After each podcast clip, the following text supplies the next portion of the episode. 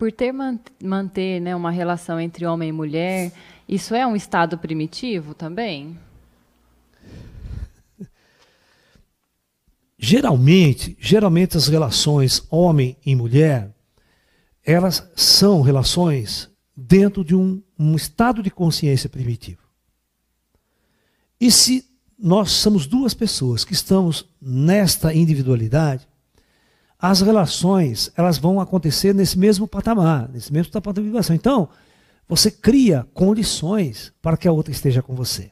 Para que a outra seja sua esposa, seja sua parceira, seja o seu parceiro. Você cria uma série de condições. Eu vou falar uma coisa aqui interessante. Hoje você tem uma relação com uma pessoa, jovens, né? Dois, dois jovens lindos, bonitos e maravilhosos. Eles se apaixonam, se unem e se casam. Eu já vi muitos casos assim. Aí, por algum motivo, a mulher ou o homem, isso não importa quem, começa a sofrer mudanças físicas muito rápidas. Ou seja, a mulher começa a engordar, começa a ficar feio, o homem também, barrigudo, feio, careca, que nem eu, caiu o cabelo. Ou seja, atra aquelas atrações sexuais, aquelas atrações que existia, não começa a não existir mais. Então parece que em alguns casos o amor começa a acabar. Certo? Começa a haver a perda da. Porque o relacionamento era condicional. O amor ali existente era em cima de condições. Ah, minha mulher é linda, maravilhosa, então eu amo ela. A hora que ela deixa de ser linda e maravilhosa, ai, não quero mais você, viu? Ai, eu vou procurar outra jovem, bonita, ai, que linda, essa linda, gostosa. Então, ele cria condições, tá? Uh, para acontecer. Então, é sempre um relacionamento no estado primitivo. É sempre um relacionamento, porque eu não atingi esse estado, nem minha esposa também não. Então, nossos relacionamentos sempre serão conflitantes, às vezes. Sempre haverá o conflito, tá? Olha, claro que isso não significa que haja relacionamentos bastante harmoniosos por muito tempo da vida.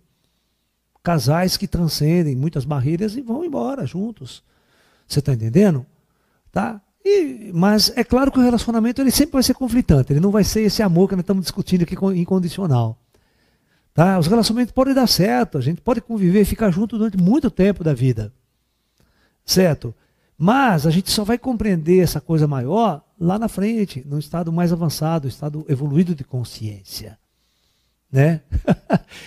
Tem uma passagem do Osho que eu posso usar aí para orientar vocês. O Osho, ele era professor de uma universidade na Índia, né? dava curso de filosofia, ele era professor de filosofia nessa universidade. E ele disse que tinha uma professora de matemática que começou a se apaixonar por ele. Então, na sala dos professores, ela vinha, procurava ficar perto dele, conversar com ele, convidava para sair, para jantar, para tomar café. E ele, né, aquele jeitinho dele, mais de um outro, outra visão de mundo das coisas, né, já bastante transcendido nessa consciência. Uh, e, era, e todo dia ela chegava assim para o Oxe perguntava: Você me ama? Hoje falava, claro que eu te amo. Ah, mas você me ama mesmo? Hoje falava, claro que eu te amo. Só que eu digo isso para todas.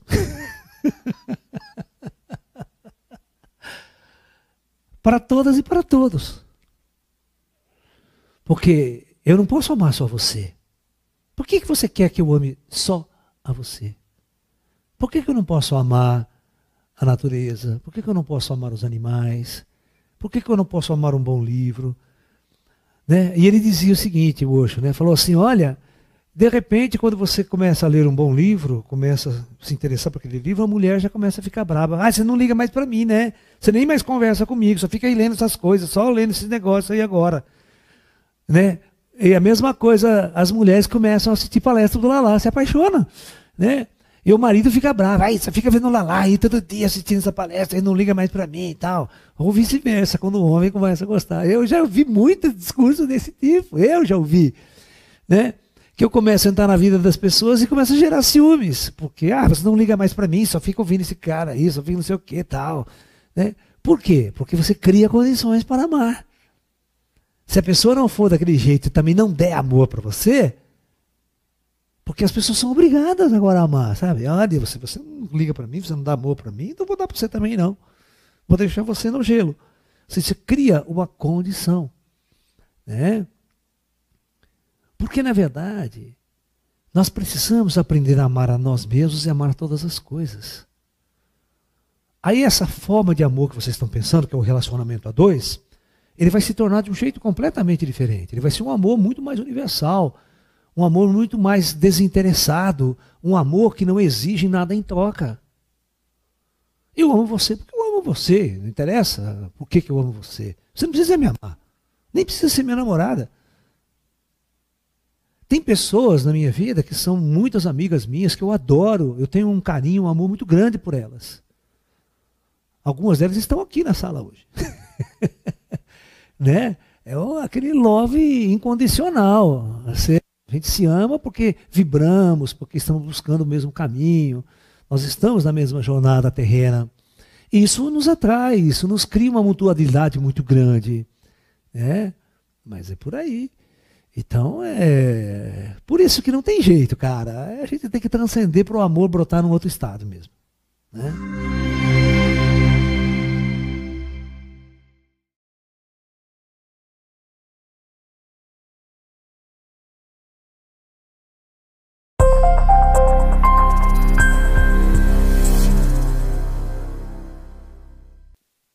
Olá pessoal, namastê, muita paz a todos. Professor Laércio responde mais uma perguntinha. Como nos proteger da inveja alheia? Hum, né? Veja bem, a primeira coisa que você tem que fazer, nunca em sua sã consciência ligar para o que os outros dizem, para o que os outros falam sobre você. Se você começar a dar importância para o que os outros dizem ou falam de você, você vai viver para satisfazer os outros não satisfazer a si próprio. Então, nós temos que, em primeiro lugar, construir um caminho pela vida que nos satisfaça, que nos dê equilíbrio, que nos dê uh, paz interior. É claro que quando você tem paz, quando você às vezes tem uma namorada bonita, quando você tem um tá feliz da vida, nossa, cara, quanta gente vai te invejar e quanta gente vai falar mal de você, porque inveja ela é construída em cima da tentativa de destruição da tua personalidade, do teu ser. Quando uma pessoa tem inveja de você, a primeira coisa, ela vai achar milhões de defeitos em você e vai criticar você. Então, se você der atenção a isso, você vai se destruir. Você vai perder a sua paz e perder o seu equilíbrio.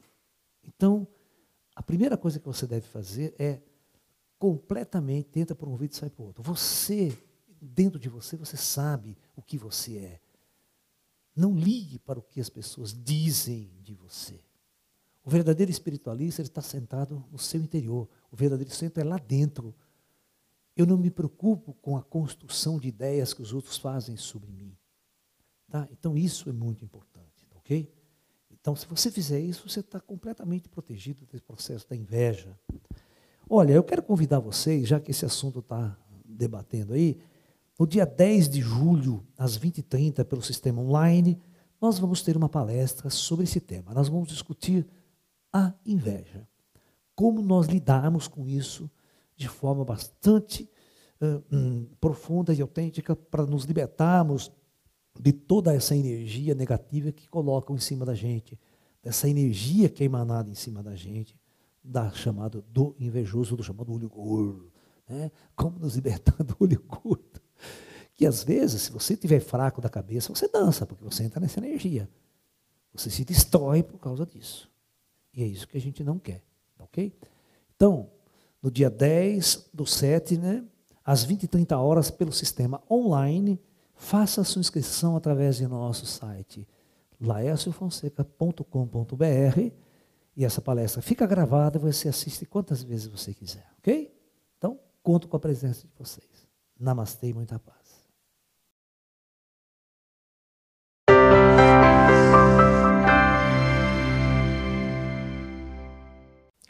Qual é a opinião do professor por que é permitido tanta exploração por parte das igrejas?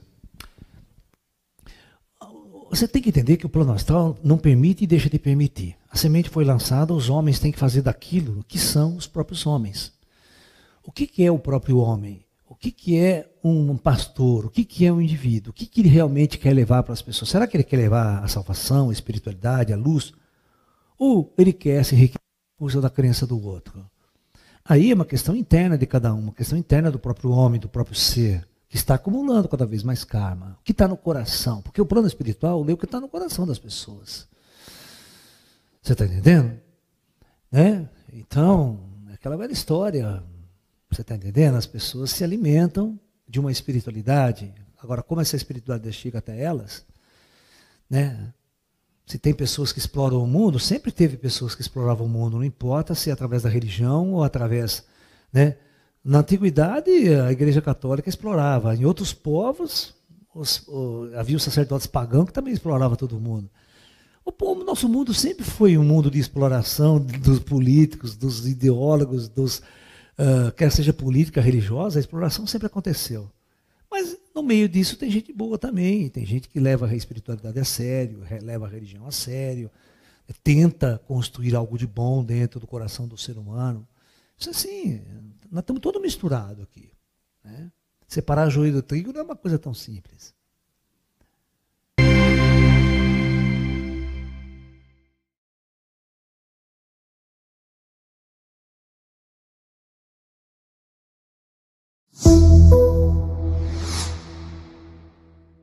Bom, a palavra Illuminati, né, vem do iluminismo, né, de um movimento iluminista que existiu desde lá de trás, tá?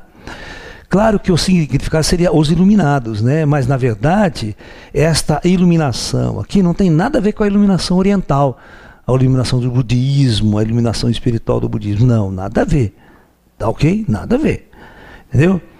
É, esse é um grupo de pessoas que montaram um grupo né, lá na Alemanha, lá atrás, antiga, 200, 300 anos atrás, e que se chamavam de os Illuminates, ou em busca da iluminação, ou algo desse gênero, tá ok?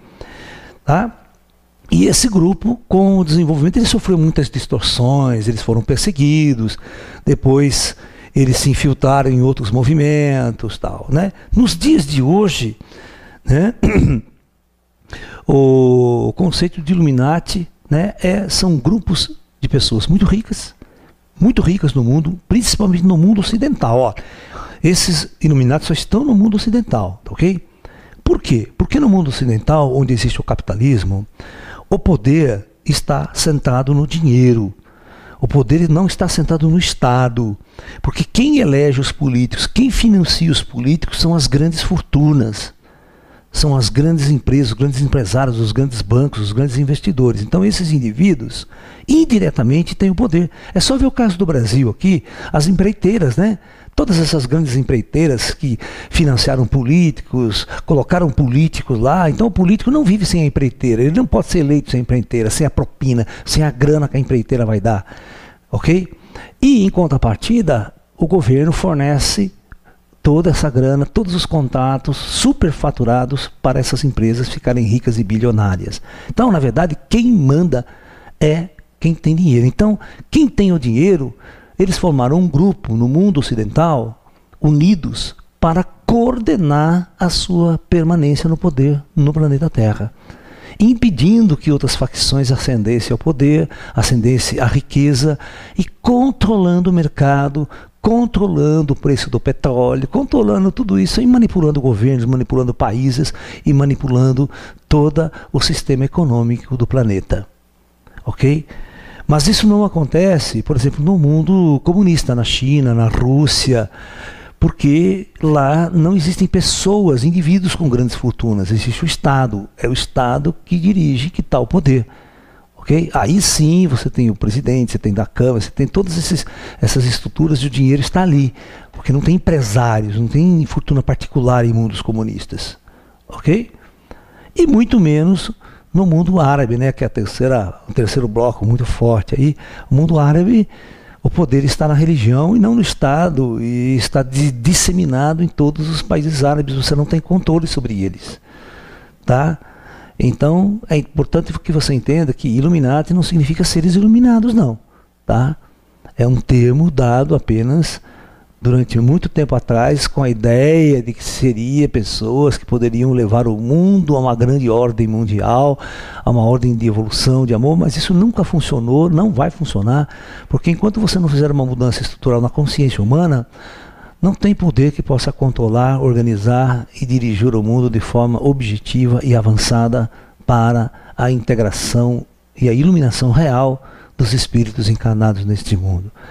O governo é de cima mesmo, a ordem vem de cima do plano espiritual superior, do comando Astra. Quando esses caras quiserem mudar o mundo e perceber que o karma da, da humanidade já foi resgatado e nós podemos passar para a era da luz, aí as coisas serão diferentes. Mas nenhuma ação vinda diretamente de grupos específicos poderá alterar a evolução de nosso planeta.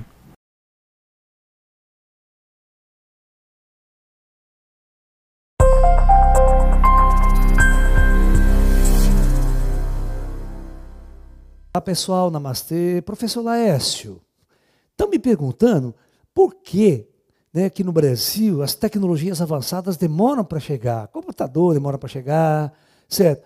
Ó, demora coisa nenhuma. Se você tiver grana, bicho, você compra qualquer coisa a hora que você quer. Saiu nos Estados Unidos, você manda vir, manda buscar. O problema é dinheiro, o problema é mercado. Você está entendendo? Sai um celular novo, custa 10 mil dólares, né? 10 mil reais. Você vai pagar? Não vai pagar, o cara manda para você aqui. Hoje em dia, você entra na internet, né, velho? Você compra o que você quer. O que você quiser. O problema é grana. Esse negócio de tecnologia, esse negócio de sociedade, de globalização, é uma questão do nosso mundo material, da nossa sociedade material. Nós somos um país de terceiro mundo. Ou seja, é, de viés pobre, nós somos um país de uma sociedade muito pobre. Então, as nossas capacidades de consumo têm a ver com a capacidade material que nós temos. Certo? Você vai numa loja, por exemplo, só tem coisa barata, certo? Você achar uma televisão de alta tecnologia numa loja aqui do interior de Limeira, você não vai achar. Por quê? Porque não vende. O vendedor fala, ah, lá, esse tipo de, de, aparelho que você quer que não vende, então a loja nem traz, porque ninguém compra. Não é uma coisa que todo mundo está consumindo aquilo, certo?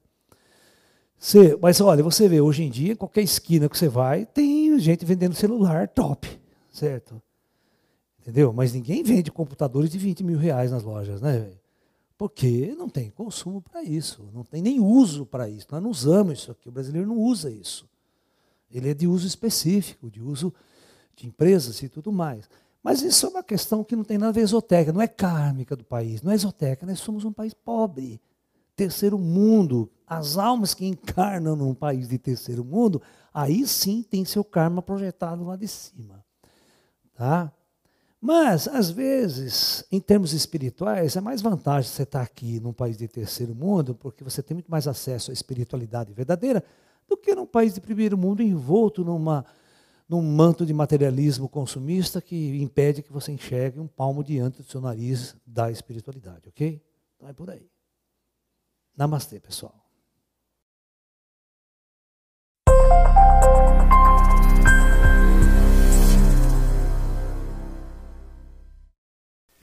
O mais engraçado, né, é o seguinte: a palavra draconiano tem a ver com dragões, né? Aqueles mitos chineses, aqueles mitos orientais, aqueles mitos em várias culturas do passado, o chamado dragão, principalmente na Europa, né? Nós tivemos os grandes mitos dos dragões, né? Nos povos celtas, nos povos uh, ingleses, da, daquela região ali da Europa tal, né? O dragão sempre foi um grande mito. Né? Da onde vêm esses mitos? Né? E, e, é interessante que quando se fala em extraterrestre, olha só, e esses extraterrestres são taxados de draconianos, em primeiro lugar a coisa é o seguinte, ó. Quando você vai detectar a origem desses seres, existe uma estrela chamada uh, uh, da constelação do dragão, né?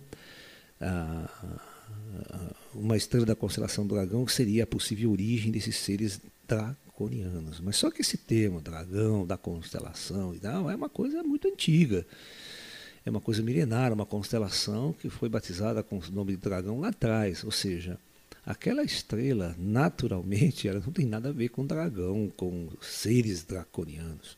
Então, na verdade, quando os seres que se originariam dessa constelação especificamente seriam chamados de seres draconianos, que viriam da constelação de Draco, né, ou dragão. No entanto, é muito engraçado que quando as pessoas vão pintar ou vão desenhar biotipicamente esses seres aqui na Terra, vai aparecer aqueles seres com cara de dragão, aquela coisa toda envolvida na nossa mitologia. Olha que louco, né? Na verdade, é claro que existem milhares e centenas de milhares, que quiçá até milhões de biotipos de seres extraterrestres vagando pelo universo e que atingiram tecnologias suficientemente avançadas para estar viajando pelas estrelas já fazendo parte de grandes federações cósmicas. Né? Então, na verdade, o biotipo do ser não importa. O que importa é que está lá dentro do, da consciência, do espírito, da alma do ser, que faz parte de uma grande unidade universal. Né? Se você perguntar para mim, draconianos existem? Né? Existem milhões de raças extraterrestres. E a constelação do Draco, né, do dragão, é uma região do céu. É uma região. Né? É uma região que, se você colocar o telescópio Hubble naquela região e der um Deep Space Nine, né? ou seja, dar um Deep Space, um espaço profundo nele, ou seja, o zoom mais profundo que ele pode atingir, você vai encontrar é, milhares de galáxias ali. Você está entendendo? Então, falar que vem de dragão, certo? Ou se você especifica uma única estrela, a estrela pode ter dezenas de planetas. Né? Você não está dizendo realmente, porque uma das coisas que você precisa aprender, todos nós precisamos aprender, que o ser humano, ou a alma, ou qualquer um de nós, nós não somos seres planetários. Nós não somos seres que nascemos e fomos gerados em planetas e em sistemas solares. Nossa alma é gerada em níveis muito superiores no universo. Nós descemos aos planos densos da matéria para que a consciência, para que o espírito vivencie experiências profundas para a sua evolução, para o seu crescimento. Então, nós passamos, preste bem atenção nesse termo, nós passamos por planetas. Mas nós não somos seres planetários, nem tampouco seres estelares dessa maneira densa e física. O que significa isso? Significa se você falar lá, é, se os draconianos existem, que draconianos? Seres que vivenciaram uma experiência ou fizeram uma passagem numa estrela, num sistema planetário, numa das estrelas da constelação do dragão? Será que eles vivem, vivem lá ainda? Todo, toda raça que evolui abandonam planetas. Todas as raças que evoluem abandonam planetas. Eles não são seres planetários mais. É só você imaginar né, que toda alma que vivencia uma experiência aqui na Terra, que passa por um processo que nós chamamos de ascensão. Quando o ser ascensiona, significa o seguinte: ele não precisa mais voltar às superfícies densas do, do planeta para viver experiências. Os ciclos reencarnatórios, vamos assim dizer.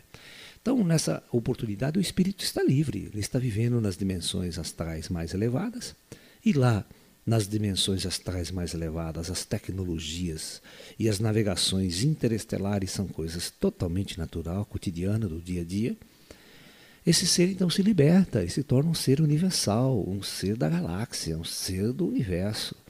Ele viaja e está em todos os lugares. Ele não pertence a esse ou aquele lugar, ele não tem um rótulo eu sou isto. Inclusive a roupagem que ele vestia para descer a mundos densos da matéria, essas roupagens vão sendo abandonadas no seu processo de ascensão. Ele não necessita mais das formas biológicas, das formas físicas que eles usaram ou utilizaram numa descida planetária. Então nós temos que pensar de uma forma muito mais avançada, muito mais evoluída nos dias de hoje. Nós não podemos nos fixar a este modelo, a esta mitologia que trazemos em nossas cabeças, né? E é muito engraçado, o que é muito engraçado na psicologia humana é que tudo que é feio é mal. E tudo que é belo e maravilhoso, do nosso ponto de vista, claro, né? é o bem, é o amor, é a luz, é o divino. Mas tudo, tudo que nós julgamos mal, nós pintamos com uma forma grotesca, né? Ninguém já viu um demônio pintado loiro de olhos azuis, já viu um demônio pintado com olhos azuis? Claro que não, né? Entendeu? Então o mal sempre tem que ser pintado em nossas mentes como algo horrível, algo feio, algo a se temer. Isso vem dos arquétipos de, de nossa mente primitiva, de nossas religiões primitivas aqui na Terra que sempre trabalharam na dualidade do bem e do mal, Deus, demônio, céu, inferno, este conflito que na verdade o ser humano vive todos os dias, que foram projetados para as estrelas e também foram projetados em seus deuses, né? Então os deuses também até hoje estão em luta contra o bem e o mal, contra o demônio, e o ser humano também está. É um modelo muito primitivo de Deus, é um modelo muito primitivo do divino. É claro que as coisas não são assim. E nós precisamos muito evoluir dentro desses conceitos. Os ufólogos ficam doidos comigo quando eu começo a utilizar essas visões mais avançadas, essas visões mais espiritualizadas, vamos assim dizer. Porque o ufólogo materialista não vive essa visão espiritual do universo. Ele vive essa visão bem darwinista, bem materialista da vida e tudo mais. Tá? Então, esse é o meu ponto de vista. Os draconianos existem, existem bilhões de raças, não só os draconianos, mas bilhões de outras raças, e algumas centenas delas visitam o nosso mundo e estão presentes em nosso astral Terra, e alguns deles, né, algumas raças específicas, têm um compromisso mais profundo com o projeto Terra. Outras não, outras passam, visitam e vão embora. Né? Mas algumas raças convidadas pelo Comando Astar, né, fazem parte do Projeto Terra, trabalham para o Projeto Terra neste processo evolutivo da alma humana aqui na Terra. Ok? Então é isso.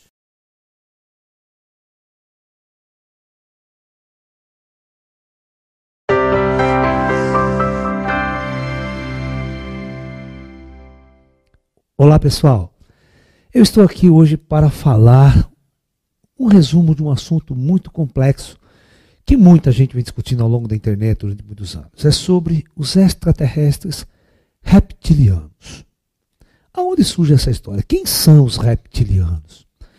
Na verdade, né, na casuística ufológica e nos processos dos biotipos dos extraterrestres que nos visitam, existe uma raça específica que elas são semelhantes à cobra, a serpentes, com um rosto muito bonito, mas uma raça altiva e inteligente, né? Claro que oriunda de outros processos evolutivos na galáxia. Se você acreditar que as formas de vidas avançadas no universo é apenas a humanoide, a humana, você está muito enganado, né? É claro que em outros mundos, né, outras formas de vida evoluíram de forma diferente da do ser humano, né, vivendo experiências evolutivas com corpos e com características muito diferentes da nossa. Ok? É só você perceber, os répteis aqui na Terra, os próprios répteis aqui na Terra, eles viveram mais de 400 milhões de anos num processo de, de, de, de processos encarnatórios aqui na superfície terrestre. Eles poderiam ter evoluído aqui na Terra e formado grandes civilizações inteligentes. Né? É só a gente olhar a, a, a, a história geológica do nosso planeta e a história da fauna e da flora nos períodos no Cretáceo, no Jurássico e tudo mais, nós vamos entender o domínio desses répteis gigantes. Ok? Mas o que, que acontece é a chamada teoria de ver os extraterrestres aos nossos olhos, ou com a nossa ótica dual, com nossa ótica, e acreditar que os extraterrestres dessas características ligadas, vamos supor, a serpentes, a répteis, na, são seres do mal porque nas nossas religiões, né, você pode notar, o Satanás sempre aparecia na forma de serpente, lá na Bíblia Antiga, para Adão e Eva. Então a serpente, os répteis sempre tiveram uma conotação do mal, sempre tiveram uma conotação, uma conotação demoníaca. Então esse arquétipo nas religiões humanas, esse arquétipo da civilização humana, ele é muito complexo para entendermos esse processo. Okay? Então, é claro que quando você olha pela ótica esotérica, pela ótica espiritual, hum, tudo vai ser diferente. Você vai entender que as formas de vida avançadas no universo, que operam nas dimensões superiores, elas já transcenderam todos esses aspectos primitivos de vivência na matéria, onde na matéria sim há o conflito, e quando o ser humano está nas trevas, a consciência está nas trevas, aí existe o conflito, aí existe essa condição do que nós chamamos de bem e do mal, restrito a essa condição primitiva. Mas seres transcendidos, evoluídos, não vivem mais essa característica. Eles não compreendem mais o que é o bem e o que é o mal. Eu vou fazer um seminário muito especial, aprofundado sobre isso. Na verdade, não é um seminário, é uma conferência, uma palestra, que vai ao ar na semana que vem, dia 26 tá? desse mês de setembro. Agora, quarta-feira, às 20h30. Então, nós vamos fazer uma palestra inteira com o tema Os Reptilianos e as Teorias Conspiratórias de David Icke, que foi um dos primeiros ingleses a falar sobre essa questão né, da infiltragem extraterrestre entre nós. E eu vou falar uma coisa: os, eles estão realmente infiltrados entre nós. Eles estão encarnados entre nós. Sim. Como bilhões de outras almas estão encarnadas entre nós, oriundas de outros planetas, de outros mundos.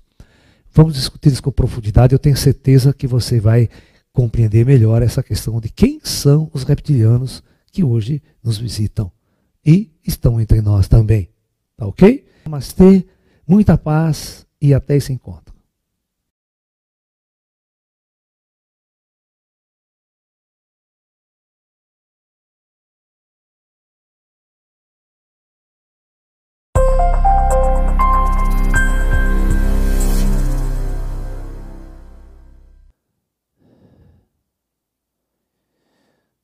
Olá, namastê a todos, muita paz, muita luz. Professor Laércio, é verdade que os draconianos os reptilianos são seres do mal.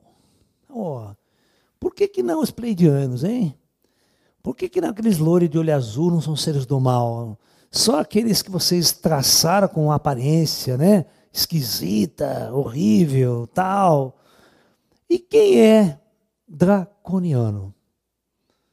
Certo? Quem taxou draconiano? Porque vem da estrela Draco, da constelação do dragão. Por que, que não pode vir um loiro de olho azul da constelação do dragão?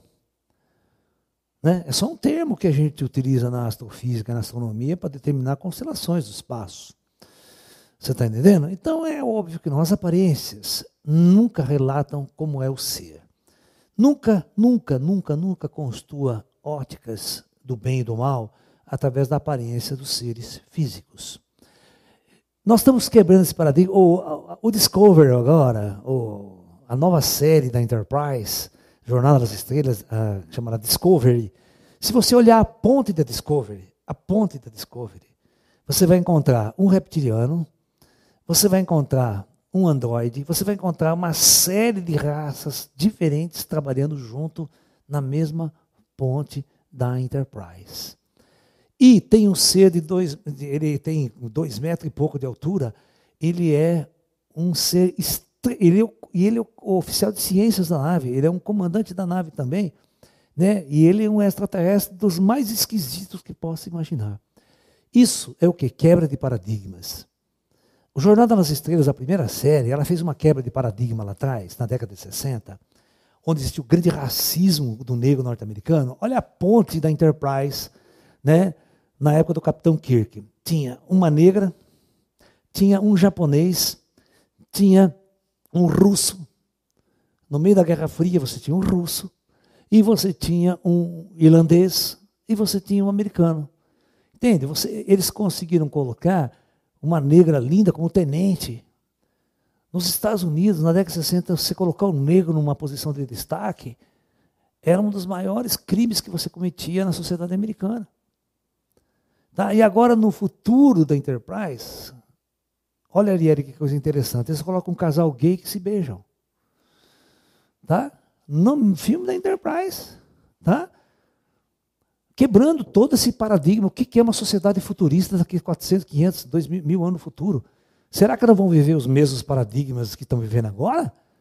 Os mesmos medos? Então, eu acho bonita essa quebra de paradigma quando você projeta essa essa Enterprise. Contatamos várias raças diferentes e estamos convivendo em paz juntos e trocando conhecimento e trocamos uma ponte numa nave.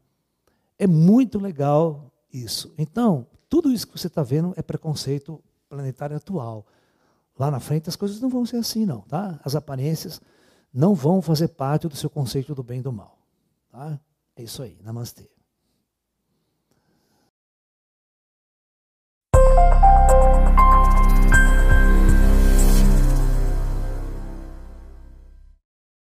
Às vezes, em alguns casos, em alguns casos, não em todos, não em todos, os seres extraterrestres, quando a abdução é física, material, né, o indivíduo é levado para dentro de uma espaçonave, lá os seres extraterrestres são assim testes, tiram uma amostra de sangue, tiram uma amostra de cabelo, depende do ET que abduziu você.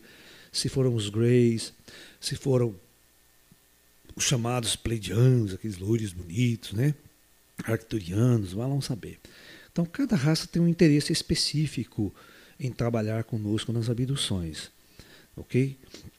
Então, mas existem casos em que realmente os seres deixam marcas no corpo, marcas na pele, e não é implantes, não. É marca dos seus instrumentos utilizados para remover sangue, para remover amostra de pele, amostra de cabelo, e em alguma parte do corpo pode ficar algumas pequenas marcas ok, deixada. Isto, a casuística ufológica já tem uma vasta gama de casos e você pode pesquisar e você vai encontrar até fotos destas marcas e que, claro, que com o tempo elas desaparecem, ok?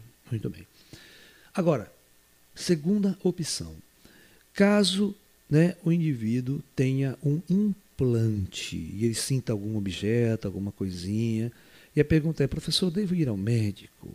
Para tentar tirar esse objeto implantado ou devo deixar no corpo? Olha, a minha opinião é a seguinte: essas raças hiper mega avançadas em relação a nós, elas sabem exatamente o que elas estão fazendo elas sabem exatamente o que estão colocando dentro de nós e geralmente esses implantes têm a ver com auxílio, com auxílio saúde. Nós às vezes vamos apresentar algum problema de saúde grave ali na frente, às vezes um câncer que vai se manifestar, às vezes eles detectaram em nós alguma bactéria, algum vírus que está ali, vamos assim dizer, ah, dormente e que após algum determinado momento ele vai se manifestar e vai causar uma doença grave em nós. E esses seres extraterrestres, então, nos possibilitam auxílio, né, colocando e implantando equipamentos que vai nos auxiliar nessa condição. Se você for para o médico, cara, o médico não sabe absolutamente nada, ele não sabe o que fazer. A única coisa que ele sabe o que fazer, às vezes, é retirar esse objeto. E fica olhando para o objeto, o objeto desaparece, o objeto desmaterializa, ele se, se, se deteriora, deteriora, né? Como a gente diz de algum tempo, que são os casos que a gente já viu na ufologia, quando se tira o implante e deteriora depois de um certo tempo. Eles são projetados para se deteriorarem, não são objetos de alta tecnologia que vai ficar na mão do ser humano para mostrar para todo mundo uma tecnologia extraterrestre.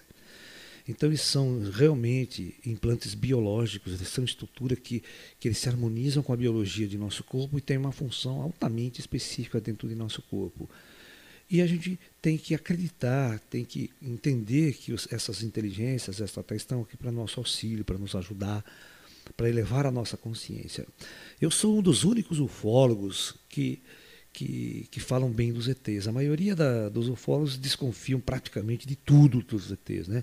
Então depende da opinião de quem você for pedir, ele vai mandar você ir correndo para o médico, tirar implante, pelo amor de Deus, tira chip, tira tudo. Eles estão fazendo eu de robô, estão fazendo eu de androide, estão usando essa, essa, essa teoria da conspiração toda. Tá ok? Então é uma questão de você é, acreditar ou não em mim, no meu conselho. Você pediu o meu conselho, eu estou dando então o meu conselho. Né? A minha experiência dentro da ufologia e dentro da espiritualidade mostra que os ETs atuam exatamente em harmonia com o plano espiritual, em harmonia com os nossos mestres da luz e com nossos mestres kármicos. Nada acontece, nenhuma abdução acontece sem que não seja autorizada pelo plano superior que comanda o projeto Terra.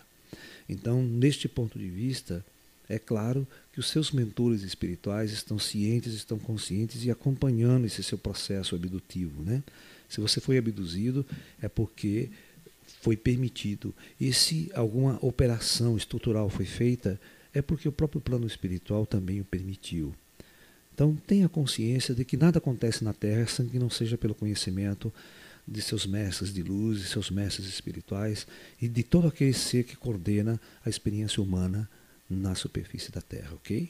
Então tenha fé e acredite mesmo né, que uh, o plano espiritual está consciente de tudo isso e consciente das manifestações das inteligências extraterrestres. Porque, do meu ponto de vista, né, essa é estrutura biológica que nós estamos usando, esse corpo que toda alma usa aqui na Terra, que a gente nem sabe como é que ele funciona, é um corpo construído de alta tecnologia, por inteligências avançadíssimas para a alma usar. Então, esses seres que às vezes nos abduzem, eles são os responsáveis, eles são os caras que fabricaram essa estrutura biológica que está em curso no processo evolutivo da Terra. É uma questão de, é uma questão de ponto de vista apenas, né? Então é por aí. Esse é o meu conselho, ok? Então é isso aí, tá? Muito bem. Então vamos para a quarta pergunta. Professor, qual é a opinião do senhor a respeito de pessoas que são extremamente céticas ou que não tenham conhecimento algum sobre ufologia, mas que avistam ou que já avistaram OVNIs? É. Essa pergunta ela vem a calhar porque muitas pessoas que, que se interessam por ufologia e nunca viram nada, nunca presenciaram nenhum OVNI. o que, que senhor tem a dizer sobre isso? Bem, a ufologia, cara, é uma questão, né? De estar no lugar certo, na hora certa, no momento certo. Eu vou fazer uma segunda pergunta para vocês. Qual de vocês já viram um avião stealth americano? Esses aviões caça invisível dos Estados Unidos. Tenho certeza que vocês não viram. Só na televisão, né? Só no cinema e outras coisas mais. Por quê? Como é que você vai ver um stealth? Se você não for lá na base americana, ficar no deserto lá com um binóculo esperando o stealth sair voando, você não vai ver nunca. Né? Assim também, cara, o disco voador, ele não tem um programa, olha, eu vou descer no domingo naquele lugar, vocês vão tudo para lá que vocês vão me ver. Olha, tal dia, tal hora eu vou aparecer em tal lugar. Então, é claro, eles vão aparecer de acordo com o programa deles, estruturado por eles, não é verdade? Então significa o seguinte: você tem que estar na hora certa, no lugar certo, no meio de todo um contexto que estaria acontecendo, que estaria as suas aparições. E aí as pessoas que estariam nesse contexto estariam observando. Eles aparecem para o planeta, eles não aparecem para você em específico. Todas as vezes que acontece um fenômeno, esse fenômeno é para a humanidade. Eles não vão gastar uma puta estruturação, nave sofisticada para você especificamente, como se você fosse a pessoa mais importante desse planeta. Né? Então, as coisas não funcionam assim. No mundo ufológico, as coisas funcionam de acordo com um projeto muito bem estabelecido que vai influenciar uma civilização, a humanidade como um todo. Ok? Nós, humanos, é que temos que acordar por esses sinais, por essas influências e perceber que essas inteligências estão procurando nos, nos despertar e despertar a humanidade como um todo. Nós, ufólogos, que nunca, por exemplo, que vocês que nunca viram nada, continuem trabalhando, continuem insistindo uma hora, quem sabe a gente dá sorte e tudo acontece. Ok? Então é isso aí, gente. Firmes no caminho espiritual, conscientes de nossa busca que eu tenho certeza que mais cedo ou mais tarde o fruto de nossa conquista vai chegar harmoniosamente em nossas vidas.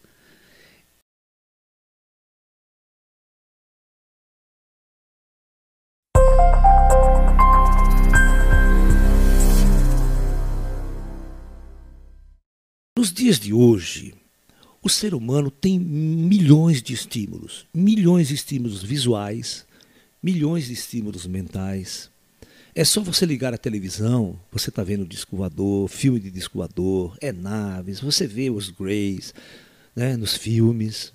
E os desenhos animados, então? Você desde a infância, desde a infância, eu me lembro, cara, eu que já estou com 60 anos aqui, eu me lembro que na minha infância era só disco voador, era só desenho de extraterrestre, era só desenhos de heróis que vinham de outros mundos, de outros planetas para salvar a humanidade, né? Então, esses arquétipos, eles estavam sempre conectados no nosso dia a dia, em nossas mentes. Nós nos alimentávamos desde criança com a síndrome do herói. Toda criança queria ser o herói, nenhuma criança queria ser o vilão. Então, isso batia dentro das pessoas, dentro da, das crianças. E certamente o nosso inconsciente, que é uma mente altamente criativa, altamente, vamos assim dizer, holográfica, ao sonharmos, ao deitarmos à noite, nós passamos a elaborar estas imagens, essas histórias, essas construções mentais. E isso acontece em sonhos, como se estivéssemos nós vivendo aquela aventura do herói da TV, como se nós estivéssemos passando por aquelas situações. Ok? A nossa mente é muito criativa, nossa mente é muito construtiva. Vocês não têm noção, gente, quantas pessoas chegam até mim, quantas pessoas vêm até mim contando histórias. Olha, eu resumindo rapidamente, eu vou contar uma história de uma moça, 21 anos de idade, totalmente equilibrada. Você percebia, ela conversava com você bem pra caramba. Mas a hora que você entrava na história dela, ela contava e acreditava piamente que ela era um ser de outro planeta, que tinha sido, olha só, abandonado por uma nave aqui na Terra aos 5 anos de idade. Meu, e acreditava piamente, e, e, imaginou e contou toda uma história do seu mundo, do seu planeta, de onde ela veio. Ela elaborou tudo, tudo montadinho, direitinho, sem tirar nem pôr, uma história completa. Meu, você olha para ela, é uma pessoa comum, um humano comum, cheio de defeitos, cheio de problemas, cheio de neuroses, cheio de depressão. Ou seja, cara, a menina está viajando na maionese, né? Eu tive que fazer uma terapia com ela e provar que ela estava errada. Entendeu? Então você tem que convencer que tudo isso não passa de uma, uma imaginação, uma fantasia. E é óbvio que ela sonhava de noite com tudo isso. Né? Então, você já veja, né? ETs abandono de incapaz. Não, seria abandono de incapaz, né? Com cinco anos de idade, uma nave chega a largar você aqui na Terra, no meio do mato, abandono de incapaz. É óbvio que os ETs não iam fazer isso jamais, e não tem motivo para fazer isso também, porque ela é uma pessoa que está aqui, não é uma pessoa de alta inteligência, de alta capacidade. Até hoje, que eu conheço, ela não fez nada de transcendente, de superior. Vocês estão me entendendo? Para para a humanidade terra ou para ela mesma, né? Então, veja bem, essas coisas, nós temos que tomar muito cuidado, sabe? Nós temos que tomar muito cuidado, porque é claro que são raras as pessoas que são abduzidas. Agora, agora é o seguinte, o comando extraterrestre, o comando das forças superiores, elas estão operando com tecnologia avançada, com um equipamento especial que nós chamamos de, de JAR, esse equipamento. É um tipo de equipamento montado no astral superior pelos ETs, e eles irradiam ao planeta Terra uma transmissão, uma transmissão que são captadas por algumas mentes, são captadas por algum cérebro, vamos dizer, por, alguma, por alguns seres humanos, que estão na sintonia específica dessas frequências que os ETs transmitem. E quando você vai dormir, que você está bastante relaxado, o nível de captação desta transmissão é maior. E essas transições elas vêm com imagens, com imagens de ET, com imagens de outros mundos, com imagens de seres extraterrestres, com o intuito de preparar a humanidade para esse salto quântico que virá. Para preparar a humanidade para o grande encontro com as inteligências extraterrestres, com uma mudança radical de paradigma em nosso planeta, que é a chegada dos irmãos das estrelas. Mas o grande conflito que a humanidade vai ter é que a chegada dos irmãos das estrelas é idêntica à chegada dos mortos. É a abertura do cemitério, do portão do cemitério, onde todos os mortos virão à tona e se mostrarão assim como os ETs se mostrarão. Porque não vai, não vai existir, presta bem atenção, uma coisa unilateral, uma chegada impositiva das forças extraterrestres sem ao mesmo tempo houver uma chegada dos mortos. Porque, como eu sempre digo em minhas palestras, todos os ETs que nos visitam já estão mortos. Então, é uma operação conjunta. Tudo que acontece na Terra que é uma operação conjunta entre os espíritos ascensionados, entre os trabalhadores do plano astral Terra, com as inteligências extraterrestres que são trazidas de outros mundos para operarem e auxiliarem o projeto Terra. Então, todas as raças que estão aqui no planeta Terra, elas são convocadas pelo Comando Astar para servir o projeto Terra. E elas são convocadas nas dimensões superiores, nas dimensões ascensionadas. Então, são seres que virão em comunhão com os espíritos. Então, o ser humano tem que estar preparado para essas duas coisas: preparado para compreender a vida fora da Terra e preparado para compreender a vida após a morte. Então, isso vai fazer uma diferença tão grande, mas tão grande no padrão de consciência da nossa civilização, que tudo vai mudar radicalmente em questão de meses. As grandes discussões, as grandes colocações, porque os seres extraterrestres vão colocar essa questão. Uma das primeiras questões que os seres extraterrestres vão colocar é exatamente que eles são criaturas, para nós, mortas, idênticas aos espíritos, embora estarão materializados, embora poderão mostrar a sua capacidade tecnológica e científica no hábito das materializações. E, prestem atenção, na maior parte dos casos, quando os ETs materializarem, os humanos e espíritos irão materializar juntos, para mostrar que há uma operação conjunta entre os, os extraterrestres, aparentemente ou fisiologicamente diferente de nós, com os humanos lindos, bonitos, olhos azuis, os que a gente chama de anjos e tudo mais, né, estarão unos, juntos, se mostrando para a humanidade, para mostrar que a operação é conjunta, para mostrar que eles não são alienígenas e nem tampouco seres desconhecidos que estão chegando agora aqui. E que quem realmente estava nas trevas, perdidos e confusos com tudo isso, eram nós humanos que existimos na superfície deste planeta.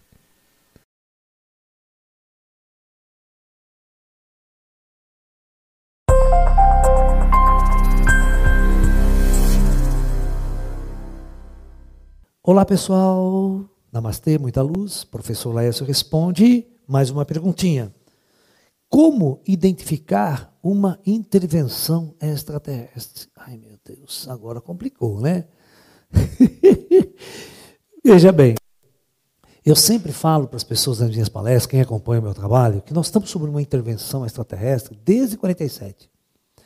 Desde 1947, forças extraterrestres interviram em nosso planeta, em primeiro ponto, para intervir, para evitar uma guerra nuclear em nosso planeta. As grandes autoridades desse planeta ligado à nuclearização, armas de destruição em massa, foram confrontados direto por essas inteligências extraterrestres e foram colocado o dedo na cara dessas pessoas responsáveis, dizendo que vocês não podem usar armas nucleares nesse planeta, porque vocês não mandam neste planeta. Existem forças superiores que coordenam e que controlam tudo isso, e essas forças poderiam realmente causar uma mudança profunda se nós decidirmos irmos para um, um, um confronto nuclear com as grandes potências, tá ok? Então, é como se o, o uso de armas nucleares de destruição em massa estivesse proibido por forças exteriores através de uma intervenção, essa é uma intervenção superior. Então, isso já foi uma intervenção real. Os discos voadores andaram no mundo inteiro. Tem um seriado que agora está na internet, você pode procurar, que chama Projeto Blue Book, Projeto Livro Azul. E você vai entender, desde a década de 50, depois de 47, como os ETs realmente interviram aqui na Terra. Ok? Abduzindo pessoas, dando contato, fazendo uma série de fenomenologia para mostrar a sua presença entre nós. Isso já é uma intervenção muito, muito, muito poderosa. Claro que daqui para frente, com essa história da data limite, novo congresso, conclave estelar, tudo isso vai gerar um momento crítico ainda da nossa situação. Será que os ETs realmente vão se mostrar com tudo, vão mostrar a sua presença real para toda a humanidade da Terra num, num grande contato planetário? Então essa é a grande discussão. É o que nós aguardamos, é o que nós esperamos. Ok? Mas se você quiser discutir com mais profundidade esse assunto, esse tema, venha participar conosco de um evento aqui em nosso Ashram, na cidade de Limeira, no feriadão de Corpus Christi, né? em junho, que é do dia 20 a 23 de junho, e esse encontro será exatamente com o tema a intervenção extraterrestre. Ok? Nós teremos bastante tempo para debater esse tema, né, para discutir essa questão da data limite e estarmos aí preparados porque der e vier nessa questão. Ok? Então, como fazer as inscrições? Através de nosso site, laerciofonseca.com.br. E você poderá estar hospedado em nosso ashram, mas nós temos poucas vagas, mas também temos convênio com os hotéis aqui de nossa cidade, e nós temos um serviço de van que, de translado que te leva do hotel até o nosso, a nossa chácara, que fica na zona rural. Feito o convite, venham participar com a gente dessa festa do corpo de Cristo. Um desafio para vocês. O que é Corpus Christi mesmo? O que, que se comemora no feriado de Corpus Christi? Você sabe? Se você não sabe, vá pesquisar. Tem a ver com a história né, do chamado corpo de Cristo. Aquela velha história, o Cristo, né? Foi quando os, os discípulos foram procurar ele na Páscoa, o caixão estava vazio, o túmulo estava vazio. É a história da ressurreição, né? De Cristo. O corpo de Cristo não estava mais lá. Mas tem aquela história do Tomé, vocês se lembram da história do Tomé? Que ele queria botar as mãos na chaga de Cristo. né? E aquela história toda, né? Para ver se era verdade. Então Jesus tem uma manifestação em corpo. Será que é isso? Hã? Será que é isso? Então vamos pesquisar, vão estudar todos vocês, para que a gente entenda esse feriado. O que, que se comemora no feriado de Corpus Christi? O chamado corpo de Cristo. Namastê, muita paz, até esse encontro, pessoal.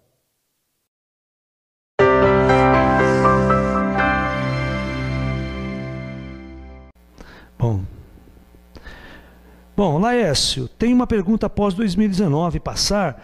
Os ETs não intervir de uma tal maneira que esses cientistas materialistas estão preparados para essa realidade de contato físico. Olha, os cientistas não estão preparados, eles não estão preparados. Eu conheço cientista, conheço astrônomo, conheço todo mundo, né? nem psicólogo que eu converso por aí estão preparados para essa, para essa realidade.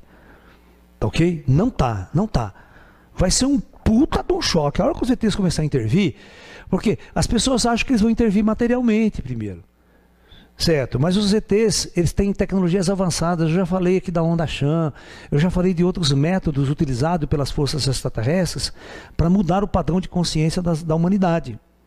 E não é num contato direto, num confronto ideológico que esse processo vai acontecer. Nós temos que esperar nós temos que esperar, vamos ver o que vai rolar aí. Ninguém tem certeza nem nada por enquanto, porque está sendo tudo discutido como que vai ser feito tudo. E 2019 vai haver um conclave nas estrelas. Vai haver uma nova discussão entre todas as inteligências que coordenam o projeto Terra, que têm responsabilidade com esse projeto planetário Terra. Aí dessa reunião vai se decidir o que será feito de nossa humanidade e como o processo de transição para a era da luz vai acontecer. Porque é inevitável o trânsito para a era da luz, é inevitável. Agora, como isso vai ser feito é que esse trabalho vai ser discutido com essas grandes inteligências que coordenam o projeto Terra. São as inteligências que operam aqui e operam nos planos astrais, que sabe toda a ordem evolutiva das almas que estão aqui, que tem todo o registro de todas as almas que estão aqui, da sua origem cósmica e tudo mais.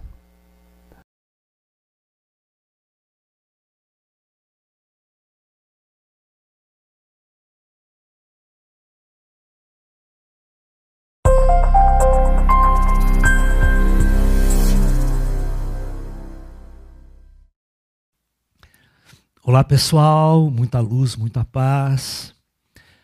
Um dos casos mais enigmáticos dentro da ufologia moderna é a questão da relação sexual entre humanos e extraterrestres. Ou mesmo que não haja né, o que nós chamamos de uma relação sexual entre extraterrestres, existe uma grande discussão na ufologia que é a seguinte: será que os extraterrestres estão necessitando do ser humano, necessitando do DNA humano para realizar híbridos com extraterrestres? Será que eles estão preparando uma nova civilização para a Terra, uma nova era, um novo corpo biológico diferente deste para habitar a era da luz? Ou será que eles estão levando para os seus mundos, para os seus planetas distantes, né, uma variante do DNA humano para cruzar com o DNA extraterrestre, para eles fazerem novas raças em seus próprios mundos, aperfeiçoar seus próprios mundos. Né? Então, essa enigmática da ufologia é muito forte. Por exemplo, tem um livro famoso de um grande pesquisador chamado Butter Robbins, né? que já teve até um filme chamado Intruders, e o livro também, também se chama Intruders, que ele aborda bastante esse tema da realização dos extraterrestres, né? Uh, fazendo essa coisa. E, e, ele relata muito essa questão. Mulheres que não tiveram nenhuma relação sexual, que elas são abduzidas, né? e após essa abdução elas retornam grávidas. E esse feto vai crescendo, vai crescendo, e ela é tão enigmática, não sabe, né? a gente até brinca, né? Parece que foi o Espírito Santo, né? Aquela coisa de Jesus lá atrás, né? E Maria. E, e esse feto, quando chega a uma certa idade desse feto, seis meses, sete meses, essa mulher é abduzida de novo, e ao ser retornada, ela não tem mais o bebê na barriga. É como se o bebê fosse retirado, né? Então é como se ela simplesmente fosse, né, um um, vamos dizer assim, uma câmara de uh, gestação de uma entidade bastante, bastante diferente do humano, ou seja, feito uma inseminação artificial nela na primeira abdução, né? E aí então ela gera, né? Ou seja, gesta este feto e com uma certa idade desse feto, ela é abduzida de novo e esse feto é retirado. Essa discussão ela é muito forte no livro do Intruders. Né? Então, essa necessidade do extraterrestre, abduzir pessoas, né? tirar bastante amostra, material de DNA, tudo, qual será a verdadeira intenção dos extraterrestres? Né? Então, esse assunto é um assunto bastante polêmico dentro da ufologia e nós podemos discutir esse assunto com bastante profundidade. Né? Essa semana, por exemplo, nós estamos organizando um seminário com três aulas, que será quinta, sexta e sábado, né?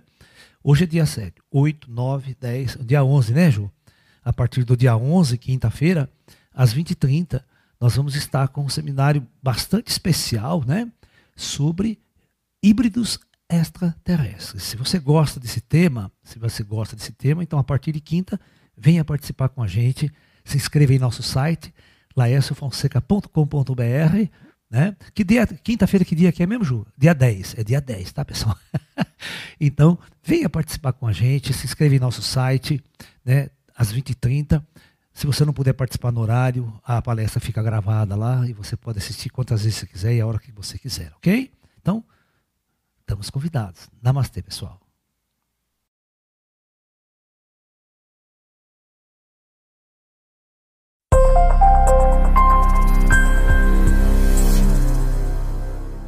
Vendo uma palestra do Geraldinho, né, aquele amigo do Chico Xavier, né, em que ele conta uma experiência de Chico Xavier com extraterrestres.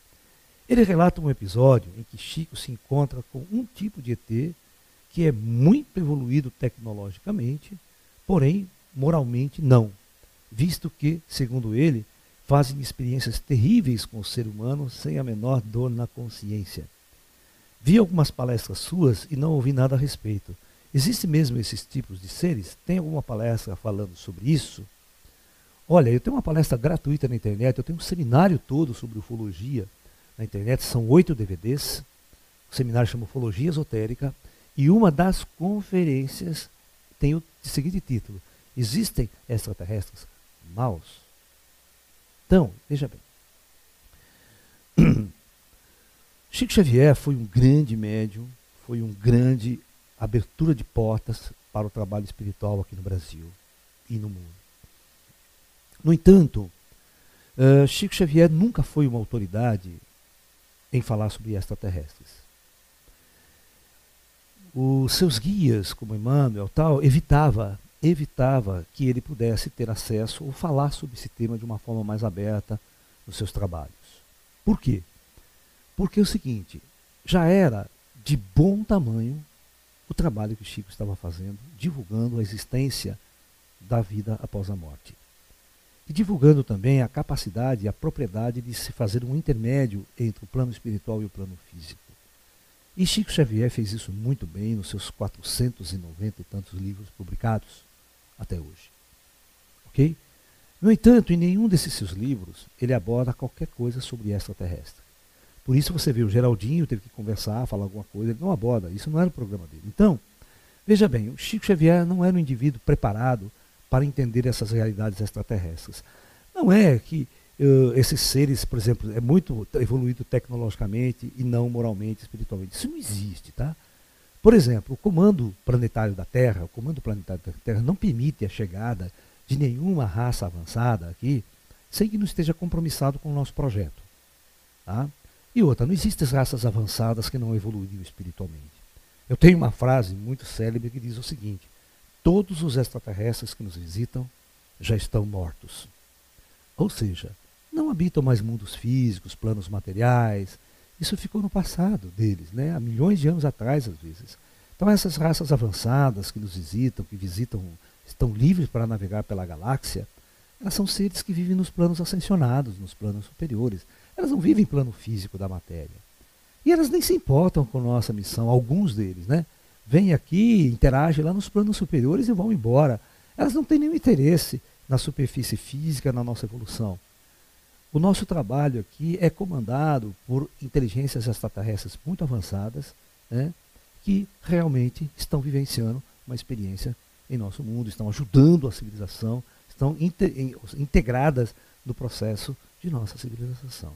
Pode ter certeza, não tem nenhum ser extraterrestre que vem aqui com interesses malignos para com a civilização de superfície. Nem é necessário, né? É só você pensar que a gente se lasca sozinho aqui, né? A gente se ferra sozinho em todos os sentidos, né? A gente tem um governo destruidor, tem tudo. A guerra, sofrimento, angústia, doença, depressão ao extremo. Você acha que uma raça avançada viria à Terra para nos sacrificar mais ainda, né? Não, não, não. Isso é uma forma errada. Embora o Chico Xavier não tenha discutido isso abertamente, naquela época que ele divulgou isso, ele não tinha ninguém para dialogar, para conversar de uma forma melhor.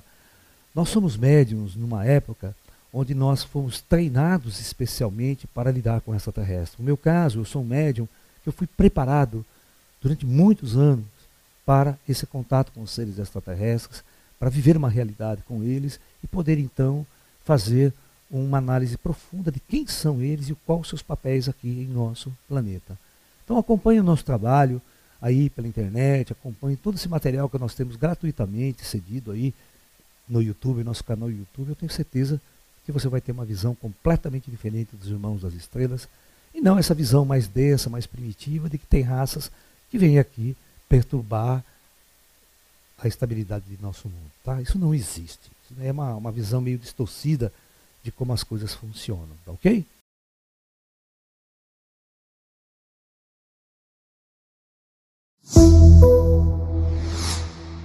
O livro de Enoque é um livro muito interessante, que ele é um, livro retirado do corpus bíblico, né? Ele é considerado um livro apócrifo nos textos cristãos, tá? nos textos evangélicos, ele não existe. Ele só existe no livro, na, no judaico mesmo. A Bíblia judaica tem o livro de Enoque, tá? eles não retiraram. A, a, a Igreja Católica retirou muitos livros tá? que eles julgavam né? que não eram de origem divina, por isso que chama apócrifo.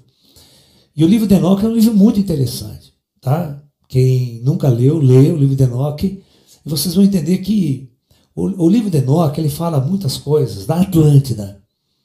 É um texto que vem lá de trás, né? Por exemplo, Noé, certo? Todas aquelas datas, o dilúvio universal, todas essas coisas não são coisas que aconteceram na, no período judaico de sete mil anos da, da, criação do mundo que tem lá praticamente. Não.